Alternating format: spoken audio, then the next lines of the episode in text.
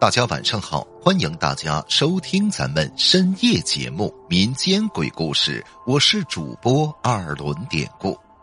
今天咱们要讲的这个故事名字就叫《姥姥的故事》。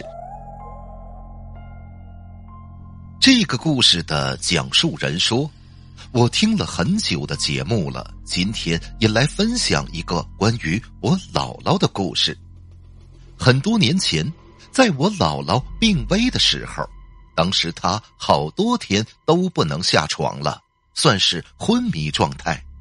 我妈那几天经常能感觉到姥姥一直在她身后，因为有时候我妈在厨房做饭，她就总感觉姥姥就扶着厨房的门探着头看她做什么吃的。但是我妈一回头，姥姥就又不见了。那是在姥姥病危的头三天开始，老人家经常的说胡话，先是不停的哭，然后就莫名其妙的对着空气说：“啊，谁谁谁的，你们怎么都来了？你们怎么把我的东西都拿走了？”姥姥嘴里念叨的这些名字，都是之前在老家已经去世的人了。见姥姥说胡话。我表姐就把他摇醒，安慰他说：“啊，没没，你的东西都在呢，没人拿。”可姥姥这时候就哭着，不停的絮叨说：“她的茄子、南瓜、萝卜、饼干、点心什么的都被那些人拿走了。”那几天除了说胡话，姥姥有时候也闭着眼睛躺着，她自顾自的摸自己的脚丫子。附近的邻居有的老人家知道这个情况后就说：“这是姥姥的魂魄跟亲人告别的时候，走了太多的路，是他的脚太累了。”还记得到了姥姥去世的那天早上，表姐因为之前守了一晚，清早就回家去休息，刚躺床上。迷糊着，就看见姥姥在床边喊他。表姐说，他还下意识的答应呢。可突然，他想起来，姥姥都病危了这么久，怎么可能来他家呢？顿时，表姐就吓醒了。她赶紧跑出家门，路上还遇到了邻居的阿姨。邻居阿姨关心的问：“啊，你姥姥病了，现在咋样了？”表姐就说了刚才似乎是梦里发生的事儿，邻居一听说这可能就不是好兆头了，看样子老人家是来道别的。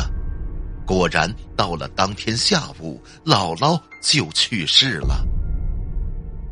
姥姥去世的那天晚上，就被连夜送回老家了。回去了才听村里的邻居亲戚们说。说头天晚上，整个村子里的狗平白无故的发疯一样嘶吼狂叫，那叫了足有半个晚上，一直到天快亮才停下。好多人都知道姥姥病危了，他们都明白，这是姥姥的魂魄回去了，才导致狗看见了才狂叫的。补充一句。姥姥去世了，就送回老家，是因为回去办丧事，也是要跟已经故去的姥爷葬在一起。村里的老话说，老人去世第三天会回来看看，那是姥姥去世的第三天晚上。那晚，我爸为了让我妈安心，他主动要求去睡姥姥的房间，我哥睡客厅。我妈睡主卧，当时我在外地上学，不在家。简单的说，转天早上，我妈什么都没说，我爸也轻快的表示头一晚上啊睡得可好了。可是过了好几天，我妈才说出来，那天晚上半夜，她听到了我姥姥的脚步声，就是中风的老人拖着地走路又走不稳当的声音。然后姥姥还到了我妈的床边摸了摸我妈膝盖上的被子，把被角掖好，还摁了摁，然后老人家就走了。当时我妈清清楚楚的感觉到了，但是她没动，有感动也有害怕。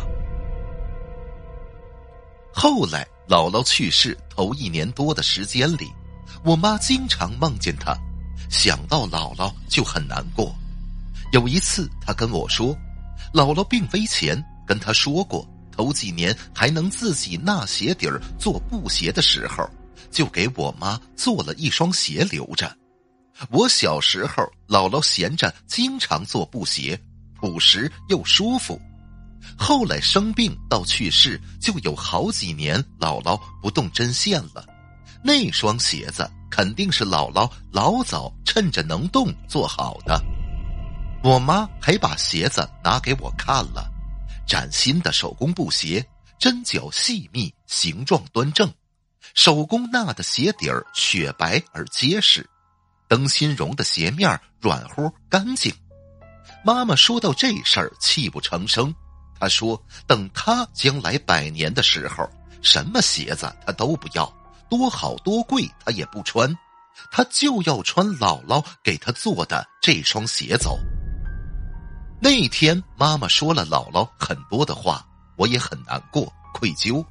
因为姥姥去世的时候，我不在身边甚至她生命的最后几年，我几乎都不在家，没有给予老人家我的关怀和温暖，所以我的心里非常的愧疚。最后着重说一点，还是姥姥去世的第三天那晚，上边说了，我爸为了让我妈安心，他是主动去睡姥姥的房间的。第二天呢，他还轻快的说：“什么事儿没有？哎，睡得可好了。”其实后来，我爸听了我妈说的那晚姥姥进他房间摸他被子的事儿，我爸这时候才说：“其实那晚他睡得并不好，也是心神不定的，而且在半夜，他也听到了姥姥的脚步声。最奇怪的是，转天早上起来。”我爸看到头天晚上他在大门上做的记号，居然也被动过了。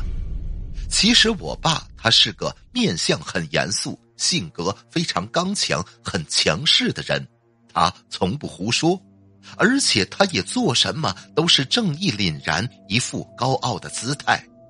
他竟然能坦然的说那天晚上自己听到了什么。那绝对是非常坚定的事实啊！好了，今天的小故事咱们就讲到这儿了。还是希望大家能通过订阅、点赞、转发、评论本专辑来支持一下咱们节目，分享故事、进群聊天您都可以加 PPT 五九二八八。节目最后。典故再次感谢您收听咱们民间鬼故事，那朋友们，咱们就下集再见。